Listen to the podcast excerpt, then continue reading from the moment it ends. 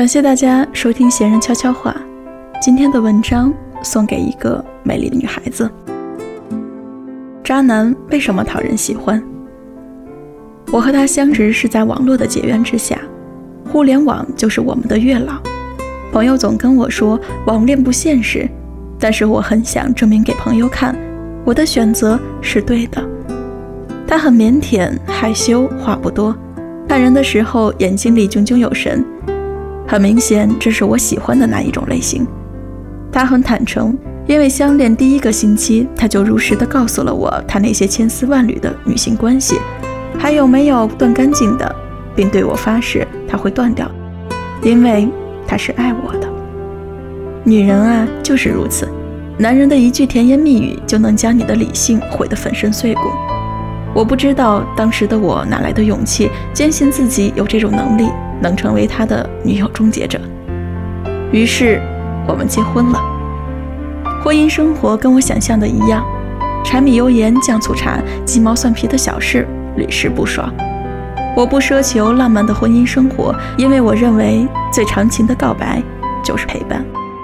在婚姻生活的第二年，我们有了第一个小宝贝。很多家庭都是如此。通过孩子的羁绊，将三个人的心紧紧地拽在了一起，而我也是如此认为的。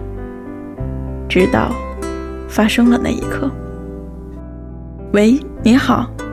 喂，你是阿成的老婆吗？是的，我是。你是哪位？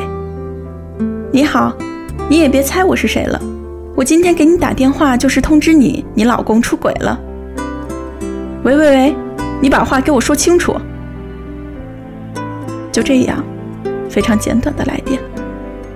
我打电话给朋友，让朋友帮我查一下他的踪迹。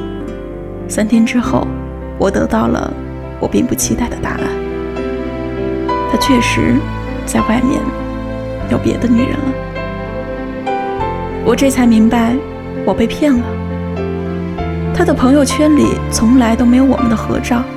他也不曾在他的新同事面前介绍过我，我天真的以为只要他的心是爱我的，何必在意某种形式呢？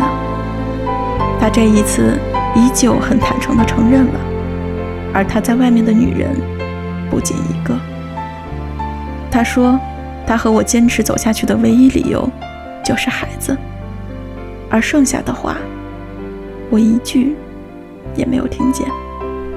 我内心只有“渣男”两个字，一次次地捶着我的心。我很痛恨这个渣男，因为他的出现让我对爱情产生了短暂且间接性被害妄想症。我很感激这个渣男，因为他的出现，我也明白了一切会撩妹、会搞浪漫、懂套路的渣男手段，在我这里再也不会有效了。最后说一句，希望所有的渣男都原地。爆炸。